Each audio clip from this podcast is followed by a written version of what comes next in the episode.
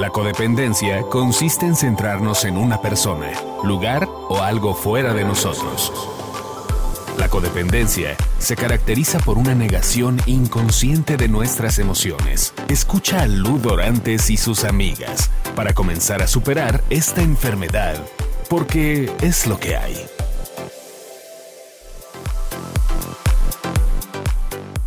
Hola, buenas tardes, ¿cómo están? Soy Lu Dorantes, enferma de la garganta. No crean que siempre soy así, o ya lo saben.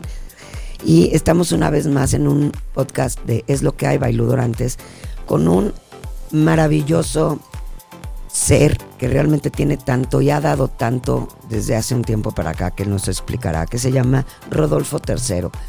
Vine así de ronca justamente porque ya tenía agendada esta cita con él y si ya no venía, no lo podía ver hasta diciembre y dije, ni madres, yo me tomo este, todas las medicinas que sean posibles, pero yo tengo que estar perfecta para, para poder tener esta entrevista con mi maravillosísimo Rodolfo III.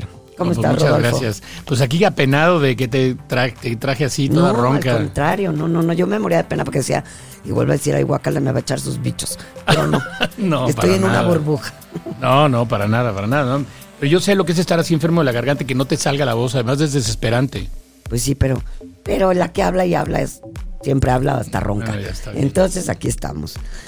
Cuéntame, queremos saber, o sea, muchísima gente te conoce, eso lo tengo claro, ya te piden autógrafos por todos lados, porque ya de ser, vamos, ahí vamos. De ser una persona del, de, pues del, del medio de, de la fiesta, relaciones públicas, tal, de repente tu vida dio un giro y hoy eres una persona pública, porque final, pero haciendo una labor social increíble.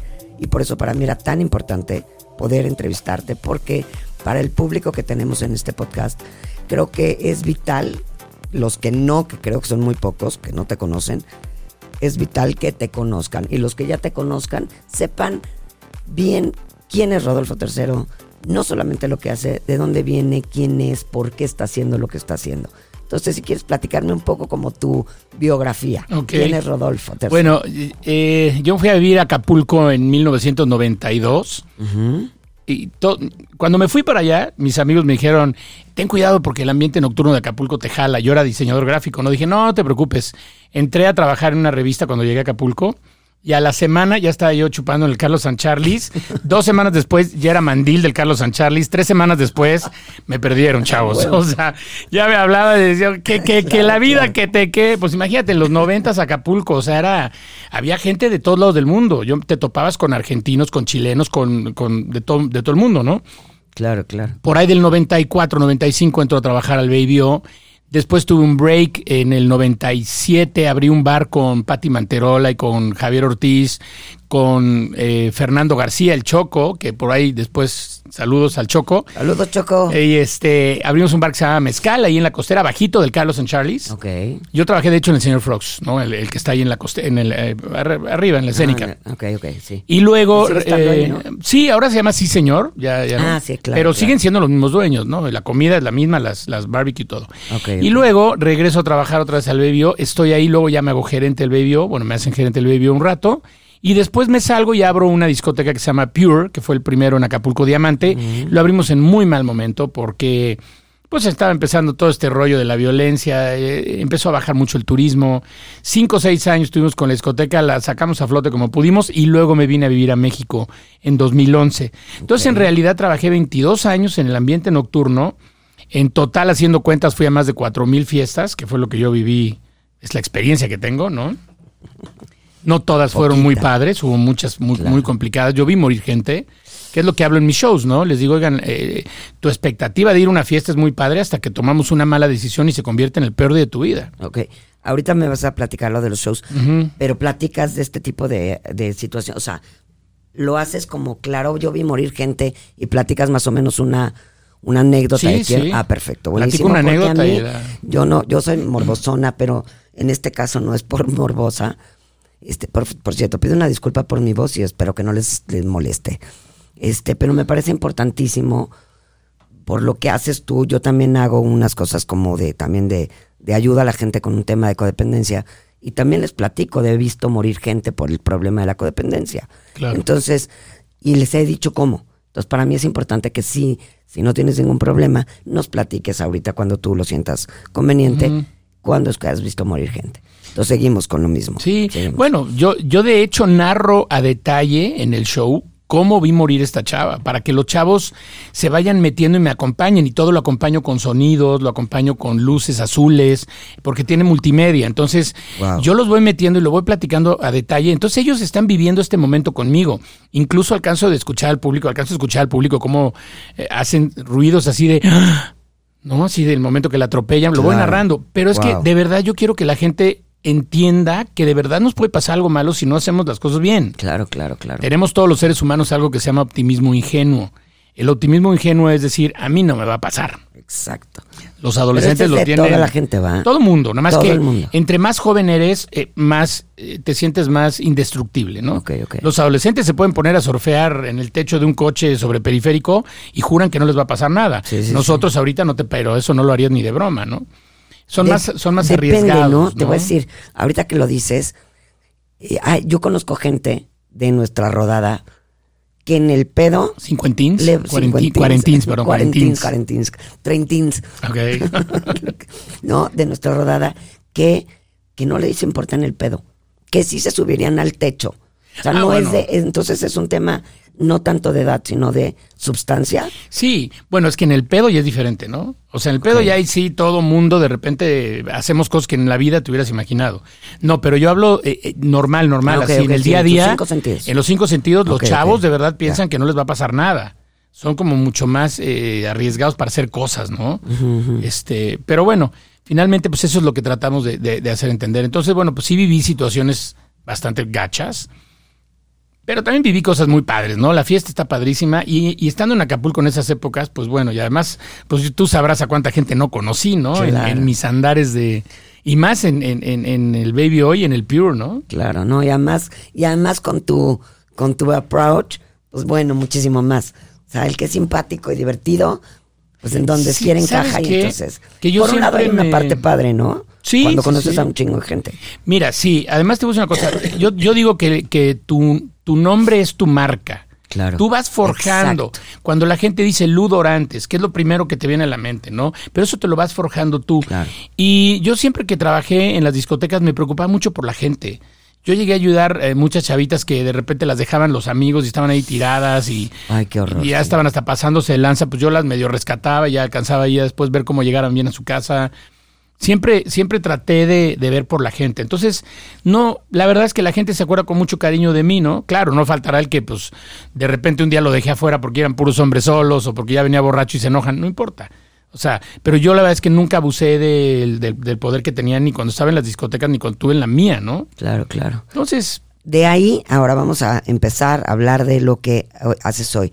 De ahí, de este tipo de cosas, fue donde te nació crear la fiesta del siglo. De este tipo de, de, de- de- eventos, de ver a las niñas pues, tiradas, que a punto de ser abusadas y tal, y tú salir con esta casta que tienes. Finalmente, el, el que es, lo- literal, como dice mi programa, es lo que hay, Es lo que hay. hay, ¿no? Entonces, de ahí te sale esta, eh, eh, em- empieza, por lo menos. No, no, no. Mira, esto, esto se detonó de una manera muy curiosa.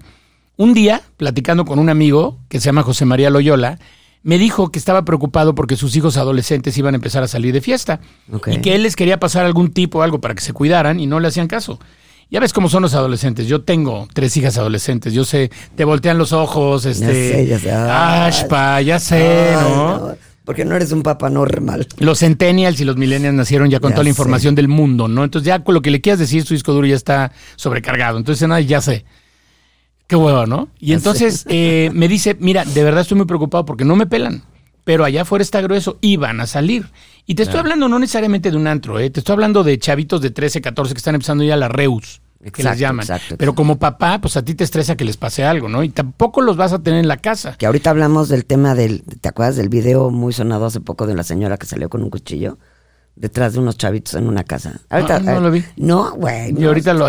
No, ¿cómo? Ahorita Y entonces, este, y entonces como, te- bueno, me dijo, ¿por qué no tú que te has dedicado tantos años a los antros, ¿por qué no tú les dices a los chavos cómo cuidarse? Te van a hacer más caso a ti Claro. que a mí, que soy su papá, y ya ves cómo son los adolescentes. Claro, de repente claro. tiene que venir otro a decirles Ah, a ellos sí, lo que tú le ibas sí. a decir, pero al otro sí lo pelan. Exactamente. Sí, a los papás jamás. Los papás siempre Sí, vamos a hacer. Ah, qué flojera. Pero mira, mientras, mientras le hagan caso a alguien, Exacto. ya exacto. tú lo que Yo quieres es que estén protegidos, ¿no? 100%. Yo estaba viendo en Valle de Bravo en esas épocas y tres meses después de que tuvimos esta plática, porque fue una plática de cafecito así, tres meses después me, me acordé, dije, oye, José María me dijo que, que escribiera algo así para los chavos. Dije, bueno, tengo tiempo, prendí mi chimenea y me puse a escribir, ahora sí, con base en las cuatro mil fiestas de todo lo que viví, ¿qué le diría yo a mis hijas para que se cuidaran cuando salieran, no? Wow. Entonces por ahí empieza una, una parte, digamos, ¿no? Y de repente dije, oye, pero les tengo que hablar del alcohol, ¿no? Porque pues el alcohol y las fiestas siempre van ya juntas. Y yo no sabía nada del alcohol. Yo nada más empedaba personas, ¿no? Yo vendía alcohol y empedaba gente. Dije, bueno, y aquí está lo interesante. Mi eje de investigación fue preguntarme todo lo que nos pasa cuando chupamos y nos ponemos borrachos. Yo a la fecha tomo, no soy doble A ni nada, ¿no? Ok. Entonces me hago preguntas como, ¿por qué veo doble? ¿Por qué no puedo caminar? ¿Por qué quiero manejar? ¿Por qué me quiero subir a una silla a bailar? ¿Por qué me siento guapo? ¿Por qué veo a todo el mundo guapo, guapa? Este, O sea, todo, estas ¿no? preguntas te las haces en ese momento que estás Sí. escribiendo de lo que en algún momento sentiste. Sí, sí, sí. o digo, todavía te pasa que ves doble y ves. No, ya, fíjate que ya no, pero ya entiendo por qué veía doble, ¿no? Ok, ok, ok. Y durante un año me di a la tarea de estudiar con puros especialistas de cada área de mis preguntas. Ok. ¿Qué está pasando y por qué pasa esto? Y bueno, después de un año, de, o sea, toda esta información que yo tenía en mis manos, dije, no puede ser que yo no sabía nada. Pues, si yo me dedico a esto, tengo Claro. 20 años haciendo esto, ¿cómo no puede Claro, ser? claro, claro. Algo está mal. Empiezo a, preguntarle a amigos que trabajan en antros y nadie sabe nada. Empiezo a preguntarle a amigos que, tienen hijos eh, adolescentes, nadie sabe nada y de repente empiezo a sentir así, ya se hace una punzada en el estómago de, no, ¿cómo? ¿A poco descubriste un hilo negro? No puede ser, eso pasa en las películas, ¿no?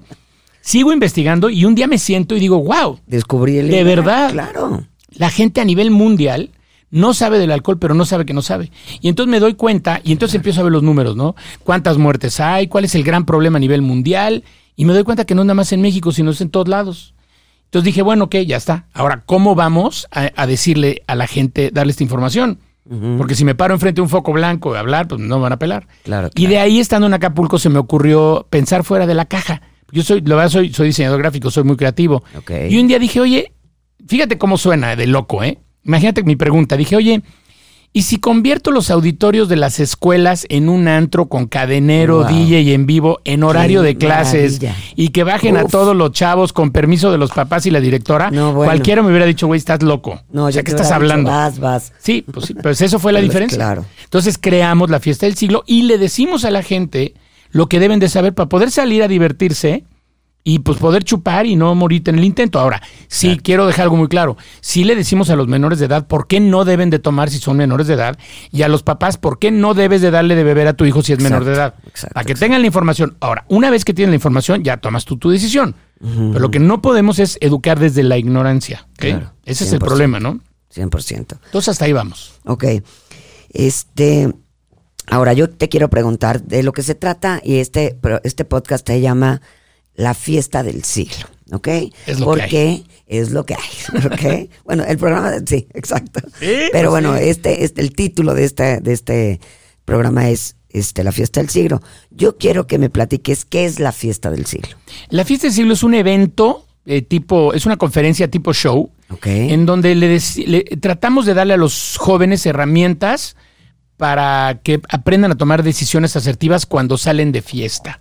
No tiene solo que ver con el alcohol, tiene que ver cómo te pueden drogar, para qué te van a drogar, para qué te van a poner un roofie, quién te quiere secuestrar, ¿Qué es un roofie? El roofie es una droga que se utiliza para violar y secuestrar personas porque desconecta el hipocampo, que es donde guardamos las memorias. No sé si vieron la película de ¿Qué pasó ayer? Esta película que Ah, van sí, unos sí, amigos sí, a Las. Vegas. Es como de chiste. Que, como, que, que se toman un shot en el Caesars Palace y al día siguiente no se acuerdan de nada, De ¿no? nada. Toda la película están tratando de, de- de armar qué hicieron la noche anterior, pero si te fijas, en ningún momento lo recuerdan. Ajá. Solo van armando, ¿no? Y les van, "Ah, Claro, esto, esto claro. pasó.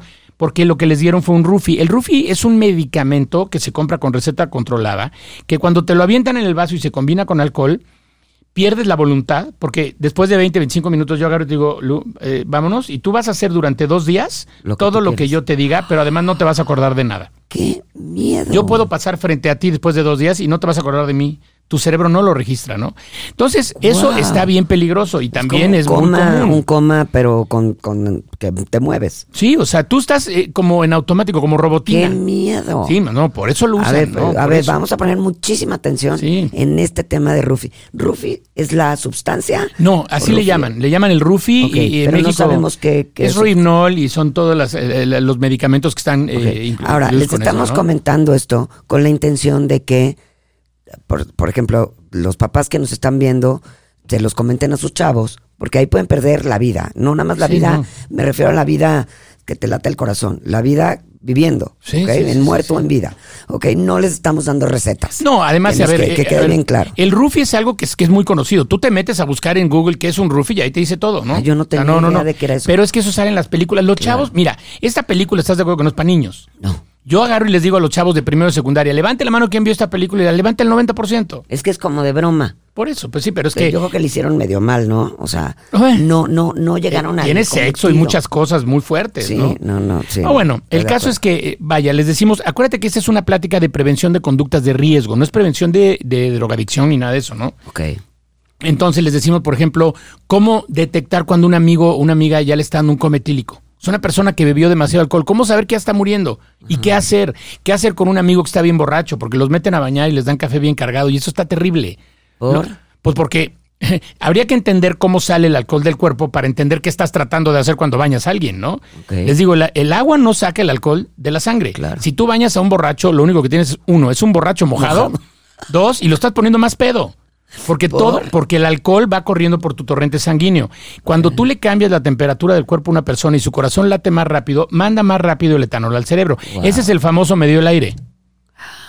El medio del aire sí existe y te pone más borracho por eso, porque los cambios de temperatura. Por ejemplo, en la entrevista pasada que, que yo vi, bueno, has tenido miles, pero bueno, una que te hizo Vero del Castillo, que por cierto, Vero, te mandamos mil saludos y Vero me hizo- Adorada Vero del Castillo. que te dijera que te ama con es todo su corazón. mutuo, de Ay, verdad. ya sé, yo Fuimos apenas a las trajineras de Xochimilco a hacer una entrevista y, bueno, una cápsula para hoy, para su programa, Para su que programa su cápsula que además está buenísimo. Para mi Increíble. mi Lenchis. Exacto, bueno, Sí, que sí. Vero, te amamos los dos. ¡Mua!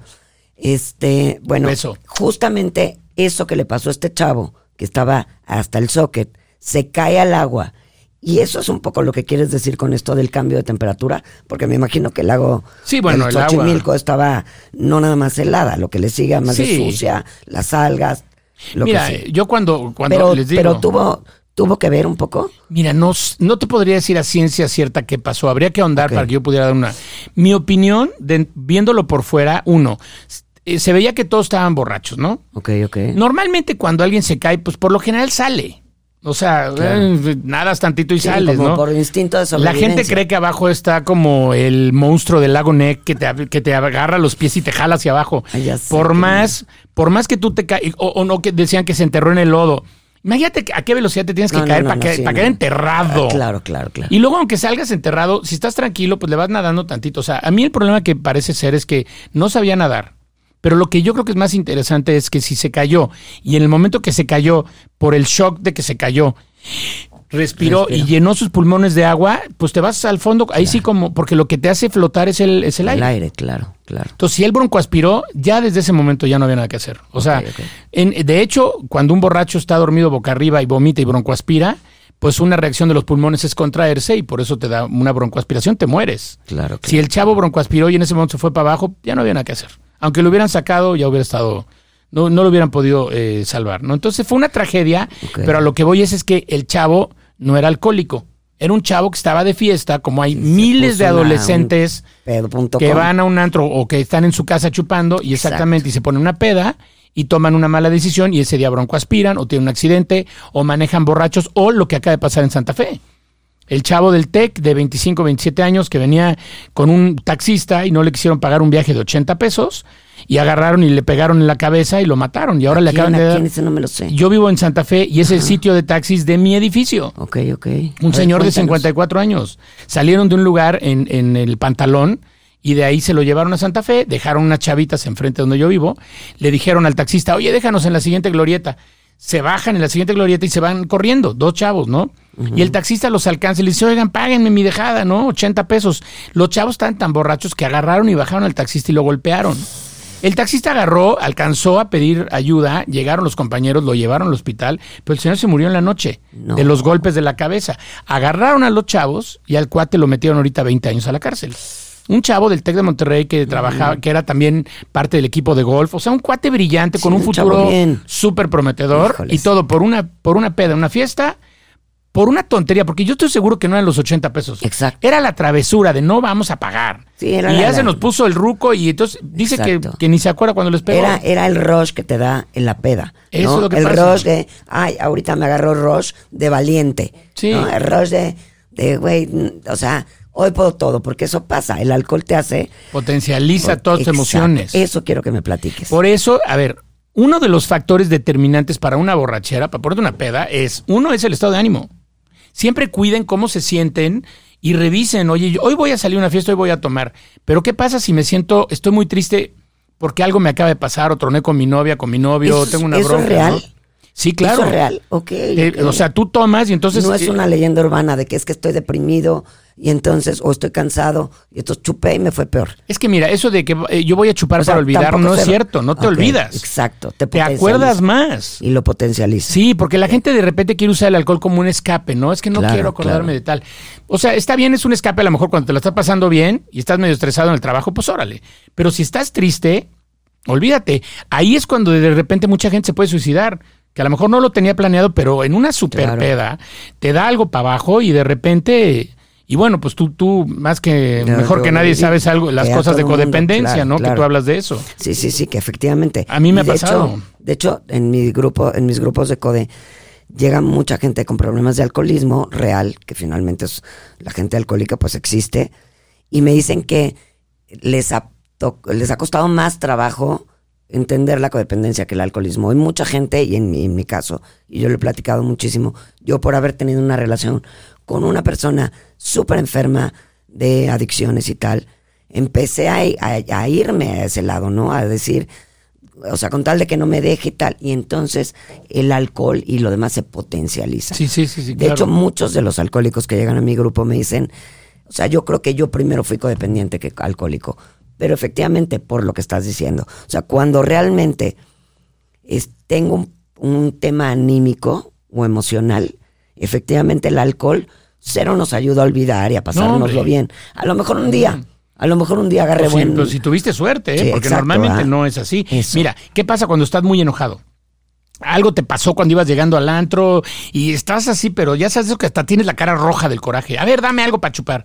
Sí, empieza a chupar, pero como ahí lo traes atorado, te al ratito te da el mala copa. Y entonces acabas queriéndote madrear Madrear, a todo el mundo. O sea, y malacopas hay hombre y mujer, que no Sí, les claro. embona nada. Ya les digo hola, buenas noches. ¿Qué tienen de buenas, hijo de...? Ya sabes, no, tu güey, tranquilo.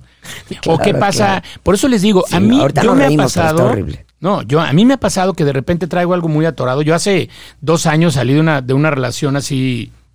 Porque yo soy divorciado y después tuve Eso, otra eso relación. quiero que me platiques. Quiero que estas, estos podcasts son la idea de los invitados que tenemos, que son gente muy importante, chingona. Importante me refiero a que, a que nos dan algo, ¿no? A, lo- a que, a que, a que nos, nos aportan en nuestras vidas. Bueno, esa es la gente que yo quiero entrevistar y por lo tanto mi Rudy hermoso es esto. Quiero que la gente entienda quién es Rudy, independientemente de hoy ser una figura muy importante que sabe de lo que está hablando, también queremos saber y conocer a Rudy, a Rudy, al, a Rudy Sí, el hombre. sí. Bueno, yo soy, yo soy papá de tres niñas, feliz de la vida. Las adoro, adoro a mis hijas, trato de ser un papá muy presente. Pero bueno, pues también, ¿no? Pues to- todo el mundo quiere compartir momentos con alguien especial. Pero el problema es que yo, tu- yo tuve la, la el infortunio de enamorarme, digamos, desde el apego. O sea, cuando de repente utilizas el te necesito, Ajá. ya valió gorro. o sea, porque no, puedes tú, claro. tu felicidad no puede depender de otra persona, tu felicidad debe depender de ti. Pero yo no sabía bien todo eso. ¿no? Claro, es que eso es lo que nos pasa cuando no tenemos Te conocimiento. Tuve que, tuve que tener guía de dos o tres meses, cuatro meses después de que troné con ella, para entender qué fue lo que hice mal, ¿no? Entonces ahora ya, ya lo veo, ahora sí ya mucho más maduro, que eso además nos puede pasar a cualquier edad. Yo tengo 51 años y dices, no puede ser que tenga, yo tenía 49 en su momento, y decía, ¿cómo me enamoré como un chamaco de 21? Bueno, pues así pasa, ¿no? La cosa es entender qué pasó. Pero ahí tú me comentabas hace rato que justamente evitaste el tomar. Sí, había no, había momentos que yo me sentía muy mal, anímicamente, decía, "Ay, no, güey. Y de repente me invitaba alguien a alguna cena o algo y decía, no voy a tomar.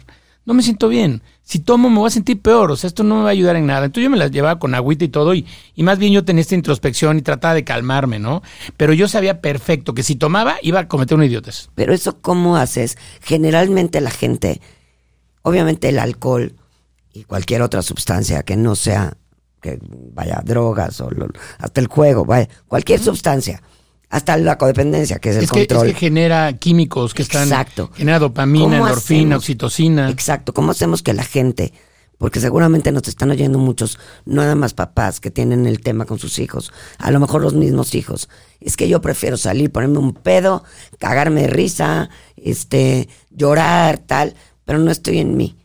¿Cómo, cómo podemos hacerles ver que no es lo ideal, que han tenido suerte al haberse puesto un pedo de cagarse de risa, o de llorar, o de que acabaron en su cama, tal vez ni saben cómo, pero que están bien o vivos, ¿no? Lo que pasa es que estás jugando con fuego. Exacto. O sea, estás, o sea, estás Es- echándote unos volados. Un día puede ser. Es como jugar la ruleta, ¿no? Eso. Porque mira, si esta computadora es la que nos mueve a hacer todo lo que hace el cuerpo, pues somos como un títere, haz de cuenta de Eso. esto, ¿no? Entonces, lo que tú tengas aquí atorado, al final esto se va a mover y lo va a hacer. Entonces, las primeras dos o tres o cuatro veces te fue bien. La quinta, ¿qué tal que no? La quinta, ¿qué tal que ahora sí tu cerebro dijo, pues ahora sí me vale, ¿no? Y a lo mejor ahora sí te pones el triple de pedo y acabas manejando y de repente abres los ojos y estás en una delegación con ya con, con este cargos de asesinato Exacto. y de repente dices qué hice con mi vida y ya no hay ya no hay vuelta para atrás Lo que dices de los chavos estos de Santa Fe. claro ese cuate yo te aseguro el cuate del BMW que se estrelló en que se estrelló en Reforma hace tres años el que se partió a la mitad del BMW en Reforma ya sé, que mató a todos menos él. hay una razón por la que los borrachos que manejan son los que se salvan eh los borrachos que manejan se salvan porque Por. Te has fijado que por lo general pasa así no Sí, se muere. pero no es casualidad Se bajan hasta caminando. Ajá. Eh, mira el cerebro Ahorita te el cerebro de un video que me mandaron que no me lo he podido quitar porque además soy súper morbosa. te, lo, te lo enseñé mi Charlie. Y Charlie Me lo enseñas, como- ¿eh? No, lo borré porque Ah. no mames la, la morbosidad. Está muy fuerte, ¿no? te- bueno, Bueno, yo vi el video del, del BMW porque es parte de mi trabajo. sí, ya sé. Y yo tengo que saber de qué estoy hablando. ¿no? Obviamente no lo pongo en mi. ¿no? Pero no, yo no me arrepiento. O sea, yo, de verdad, a mí sí, yo lo vi objetivamente, ¿no? Claro, o sea, de lo que puede llegar a pasar Exacto. en una noche de fiesta. Cuando. en muchas de mis entrevistas yo utilizo esta frase que te voy a decir, ¿no? Yo les digo: un día de fiesta no tiene por qué convertirse en el peor día de tu vida. Si O en el último día de tu Salimos vida. a. Sí, o en el último. O sea, salimos a divertirnos, a gozar la vida, a festejar que estamos vivos. ¿Por qué irnos al otro lado? Pero ¿por qué el cerebro cree que estar pedísimo está padre? También hay una razón. O sea, yo todo esto lo explico en el show para que la gente entienda qué pasa con este químico que me meto y por qué me hace actuar como actúo.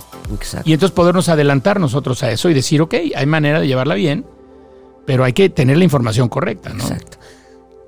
Dime una cosa, ¿tienes tiempo? Sí, yo tengo todo el tiempo del mundo, hombre. Vamos a hacer una continuación de este podcast. Acabamos de hablar de algo importantísimo, pero estos podcasts tienen un tiempo y te pido, mi Rudy precioso, que te quedes. Vamos a hacer un siguiente capítulo porque la verdad lo amerita. Aquí o sea, es imposible terminar como eres la primera persona que entrevisto y que vamos y que vamos a hacer dos programas. No, no, pues ¿ok? yo feliz, Porque no mí, hay manera de terminar y es vital para toda la gente que nos está escuchando y nos está viendo que sigan y que tú puedas darles este conocimiento que la verdad es que es un privilegio poderte haber conocido y tenerte aquí No, para a llegar a muchísima gente que sabemos que lo necesita. No, yo encantado de la vida. Entonces, bueno, pues les agradecemos muchísimo haber estado en este podcast de Es lo que hay bailudorantes con mi queridísimo amigo Rudy, Ter- Rudy Tercero, ¿ok? No se vayan, lo vamos a volver a transmitir por, por, por, este, por Facebook este, Live y, y- y van a estar en, yo creo que la semana que entra vamos a mandar los dos podcasts en audio para que los reenvíen a la gente que ustedes quieran. Muchísimas gracias por habernos acompañado, gracias Rudy y estamos, Besos. estamos en el siguiente programa. Los queremos. Bye.